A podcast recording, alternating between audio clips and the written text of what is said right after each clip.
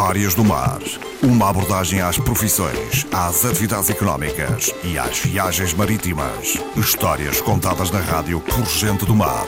Para ouvir na Antena 1.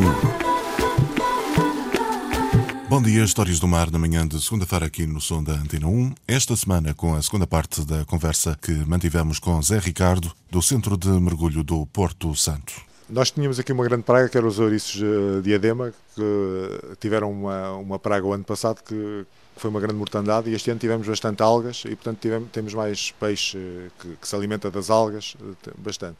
E depois temos a reserva, que embora não, não, sei, não tenha Uh, os cuidados que, de, de, guarda que se deveria ter uh, também funciona uh, e temos mais peixe dentro da reserva do que fora da reserva. Portanto, aliando as duas coisas, temos algum peixe e, e, as visibilidades que nós temos aqui são. São, são de que ordem já? São no mínimo 20 metros, 20, 30 metros, às vezes mais. Portanto, é, o Porto Santo eu considero um dos melhores locais do país a par com alguns sítios nos Açores para mergulho. É? Já se confrontou com alguma espécie menos sociável? Uh, uh, confrontei-me com o tubarão, mas ele tem mais medo que, uh, de nós que nós deles, um, no tubarão pequenino, porque eles normalmente ouvem-nos as nossas bolhas que nós expiramos, alertam-nos da nossa presença antes de nós os vermos. Portanto, eles andam por aí, mas quando eles nos, nos sentem, fogem. É. Relativamente ao feedback que os clientes da vossa empresa uh, lhes dão, já que vocês acompanham as pessoas, não é? Obviamente vem a, a, reação dessas pessoas. Sim, sim. Grande, grande grande contentamento e surpresa muitas vezes até porque as pessoas não imaginam uh, o que vêm à praia muitas vezes pessoas, o Porto Santo é vendido como um destino de praia.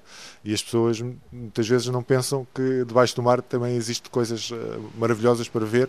Se e, calhar tão bonitas como cá fora. com certeza ou mais, para mim até mais. Eu, eu por exemplo este ano vi uma coisa no, no Madeirense num mergulho que vi um peixe-lua com uns 400 quilos que é uma coisa uma sopa tem milhares de mergulhos aqui nunca vi. Contactei o, o, instrutor que tinha a escola de mergulhantes de mim, que ainda cá mora, fez dezenas de milhares de mergulhos, nunca vi um nenhum. Eu vi um, parecia uma casa, uma coisa enorme. Portanto, a gente, todos os mergulhos são diferentes. A gente pode mergulhar nos mesmos sítios todos os dias e todo o dia a gente pode encontrar algo inesperado. Não é? é dinâmico, não é? Sim, sim, sim, é dinâmico. As coisas, algumas coisas a gente conta, conta que estejam lá mais ou menos, a gente sabe mais ou menos coisas, mas Há, há, uns anos apareceu um tubarão-baleia também no Madeirense. Portanto, são coisas inesperadas que às vezes aparecem e que nos enchem de contentamento. Quando isso acontece, tem algum tipo de registro ou, ou é o momento e, é. e depois passa, fica só a palavra. Exato.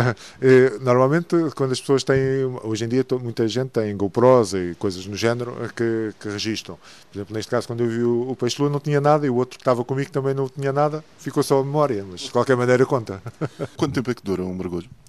O mergulho depende muito da profundidade, mas demora entre meia hora e uma hora é por, entre, entre esses valores. Chegam-lhes gente de todo lá? Sim, sim. Da China, já chineses, japoneses, assim, coisas esquisitas, já, já nos apareceu toda a gente. Sim. Alguma história curiosa neste tempo que tem estado aqui a, mergulhar aqui no Porto Santo? Tirando essas de, de, de, pessoas que não sabem do que é que isto. Houve uma família de galeses que compraram a, a, as férias a pensar que era Porto Santo, era, fazia parte da Madeira, chegaram lá à Madeira e queriam ir para o Porto Santo, no aeroporto, para o táxi.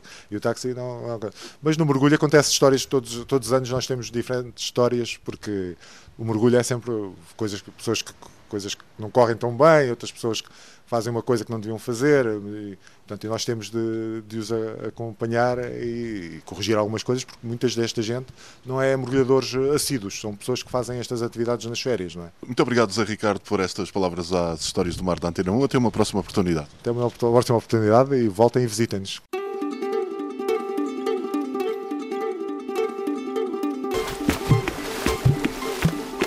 Histórias do Mar. Uma abordagem às profissões, às atividades económicas e às viagens marítimas. Histórias contadas na rádio por gente do mar. Para ouvir na Antena 1.